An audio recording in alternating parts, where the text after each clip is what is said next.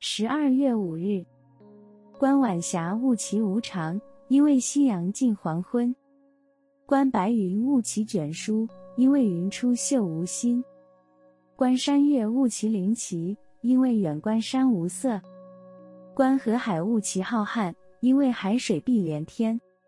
天空的白云飘飘，江海的河水滔滔，这不是白云在以它的舒卷白如，流水在以它的随缘任性，对我们诉说他们的逍遥自在吗？你看，春去秋来，岁月如梭，花开花谢，时光荏苒，这不也是大自然透过时序的更迭，在向我们诉说世事无常的真理吗？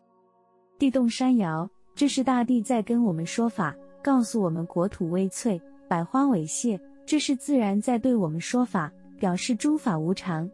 枪炮刀剑，这是表示生命苦空；老病残疾，这是说明身为苦本。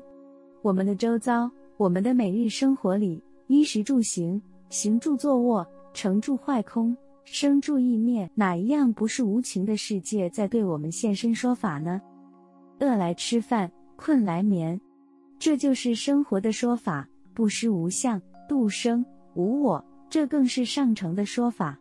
假如无人除了听懂有情的说法之外，还能会对无情的说法，那就大事都解决了。聪明的人儿，你还能不去迷开悟吗？文思修，衣食住行，行住坐卧，成住坏空，生住异灭。哪一样不是无情的世界在对我们现身说法呢？每日同一时段与您相约有声书香。